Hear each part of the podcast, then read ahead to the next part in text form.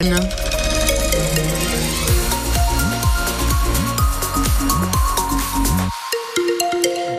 météo grise et beaucoup trop douce pour la saison.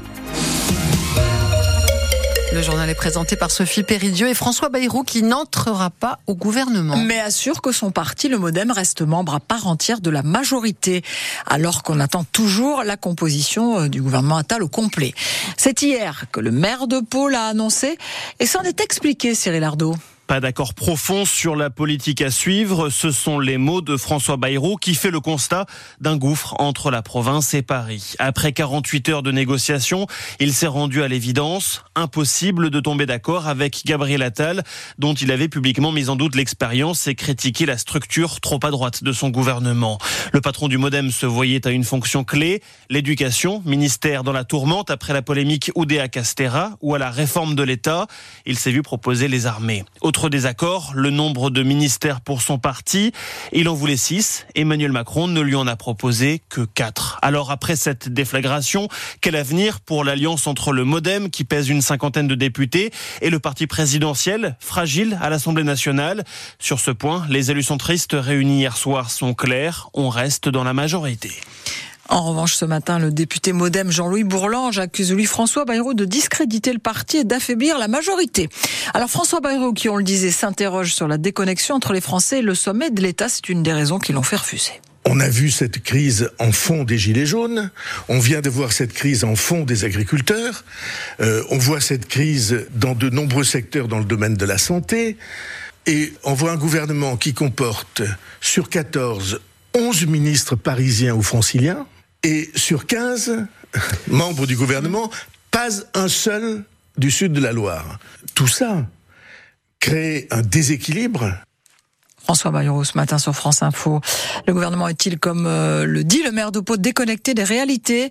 On y revient dans Ma France avec Wendy Bouchard dans quelques minutes. Et puisqu'on parlait euh, de gouvernement, euh, donc euh, l'ancienne ministre de la Justice, Nicole Belloubet, euh, est désormais pressentie pour remplacer Amélie Oudéa-Castera à l'éducation nationale. Mais cette dernière pourrait cependant conserver les sports et les JO à suivre, en effet, sur France Bleu, bien sûr.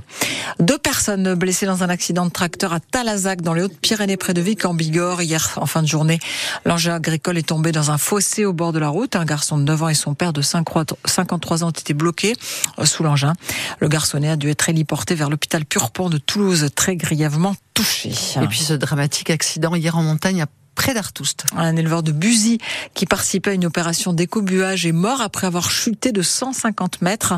Ça s'est passé à la station de ski d'Artoust au-dessus de la race. Donc, Roland Bonnemazou était bien connu et pas seulement à Buzy, mon oncle Avry. Il était vice-président du club de rugby de l'entente Buzy au jeu. Son président, le gelois Fabien Cursan, l'a appris hier soir. Il était sous le choc, pas de mots. Roland Bonnemazou était donc très connu du monde du rugby et puis bien sûr du monde paysan, famille d'agriculteurs, de père en fils à Buzy. Il avait lui-même deux enfants, l'un la vingtaine, l'autre pas encore 20 ans.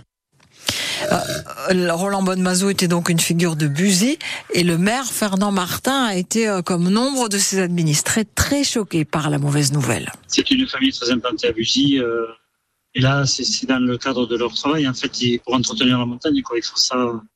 C'est leur jardin, quoi. Et voilà, un, faux pas qui, fait que ben, il est parti en glissade et il n'a pas pu se retenir. voilà, Pour nous, pour la famille surtout, c'est c'est terrible. C'est vraiment une, une, personne qui va nous manquer vraiment. Et les détails sur francebleu.fr, bien sûr. Et puis, euh, la famille d'un résident de l'EHPAD, l'école chic à Borde, qui est décédé en décembre dernier, porte plainte, une plainte pour homicide involontaire, mauvais traitement et non-assistance à personne en danger. Il semble que la victime ne recevait pas son traitement antiépileptique c'est la brigade de gendarmerie de Naï qui a été chargée de l'enquête. Vous retrouvez toutes les infos là aussi sur notre site internet. Et puis cela concernerait 33 millions de personnes. Euh, une enquête a d'ailleurs été ouverte par la CNIL après un vol de données massif dans le secteur des complémentaires santé, vol de numéro de sécurité sociale, de date de naissance. Euh, deux opérateurs différents sont visés, via Médis et Almeris. Ils servent d'intermédiaire entre complémentaires santé et professionnels. Euh, les entreprises ont l'obligation maintenant d'informer les personnes évidemment concernées. Et puis les salariés de Safran étaient en grève ce matin à bord entre 9h30 et 11h30 à l'appel de plusieurs syndicats pour demander de meilleurs salaires et un meilleur niveau de vie. L'intersyndicale qui estime que les résultats du groupe ne profitent qu'aux actionnaires et qui demande une réunion exceptionnelle sur le sujet. Une autre journée de grève est prévue le 14 février.